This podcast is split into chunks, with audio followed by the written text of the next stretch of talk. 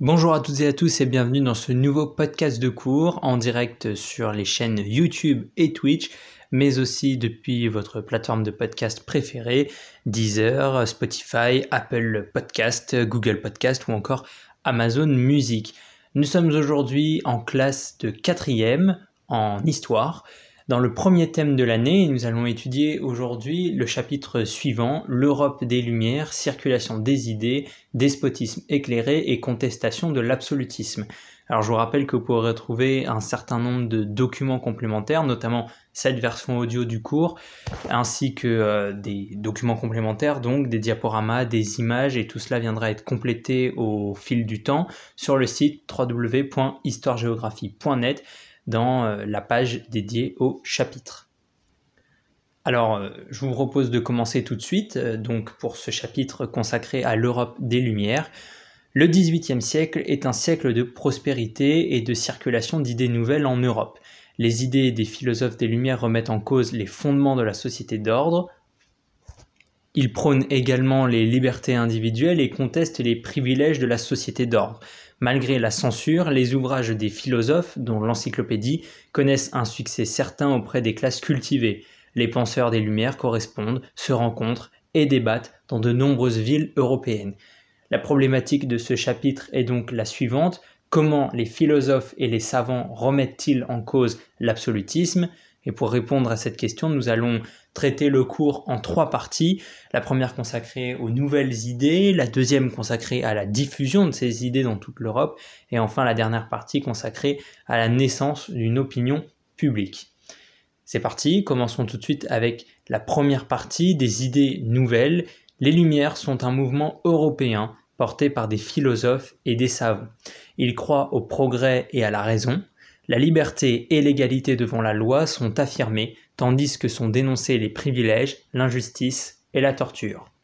Diderot, Rousseau, Voltaire et Montesquieu en France, Kant en Allemagne ou Smith en Angleterre critiquent la société et l'absolutisme. Ils réclament l'égalité et la liberté pour tous les hommes et dénoncent les injustices. Cependant, ils sont divisés sur ce que doit être un despote éclairé.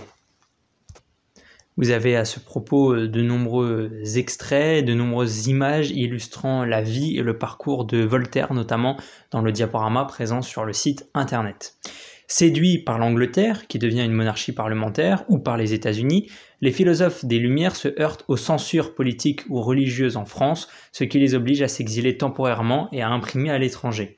Là encore, vous avez une carte dans le diaporama qui présente euh, les différentes interdictions de publication par les pouvoirs européens, donc dans plusieurs pays. Vous avez cette carte dans le, diaporama, donc euh, Rousseau, Madame Lavoisier, Diderot en France, Kant en Allemagne, Beccaria euh, à Bologne, Linné ou encore Hume en Angleterre. Deuxième partie, la diffusion des lumières dans toute l'Europe. L'amélioration du réseau routier et de poste facilite l'échange et la diffusion des idées. Les philosophes s'écrivent des lettres ou se rencontrent à l'étranger. Les œuvres des Lumières, comme l'encyclopédie, sont lues à travers toute l'Europe. La science progresse et les savants commencent à expliquer la nature sans l'aide de la religion. Cela inquiète les pouvoirs royaux et religieux qui pratiquent la censure, on vient d'en parler il y a quelques instants. Cela amène donc à notre dernière partie, la naissance d'une opinion publique Sociétés, académies, clubs, cafés et jardins sont les nouveaux lieux de sociabilité. Se réunir, participer à des débats et lire les premiers journaux sont des pratiques qui se répandent progressivement. Ces nouveaux espaces publics contribuent à former une opinion publique qui s'affirme face aux difficultés de la monarchie sous Louis XV puis sous Louis XVI. Voilà pour les idées principales, les grands points euh, de ce chapitre et donc de ce podcast. Alors, on a abordé un certain nombre de dates, de repères géographiques, des repères spatio-temporels. Il y en a certains que vous devez maîtriser dans ce chapitre, euh, notamment le règne de Louis XV, donc 1715-1774, suivi du règne de Louis XVI, 1774-1792. Et c'est donc dans cette période que se situe le siècle des Lumières. Quelques œuvres majeures, Montesquieu de l'Esprit des lois en 1748, Rousseau du contrat social en 1762, Voltaire le traité sur la tolérance en 1763, l'encyclopédie est rédigée entre 1751 et 1772, Et un petit peu plus tard, Kant, Qu'est-ce que les Lumières en 1784, Lavoisier, Traité élémentaire de chimie en 1789. Voilà quelques exemples d'œuvres. Et enfin, au niveau du vocabulaire, on a maîtrisé, on a employé un certain nombre de notions que vous devez maîtriser. Alors, euh, par ordre alphabétique, une académie, c'est une association savante, un lieu de débat et de réflexion. La censure, c'est le contrôle des textes par une autorité qui décide de leur publication ou de leur interdiction. L'encyclopédie, évidemment, c'est un ouvrage qui cherche à réunir toutes les connaissances de l'époque, rédigé par des philosophes et des savants. Les Lumières, bien sûr, notion centrale de ce chapitre, ensemble d'idées nouvelles formulées par des philosophes et des savants qui circulent en Europe au XVIIIe siècle.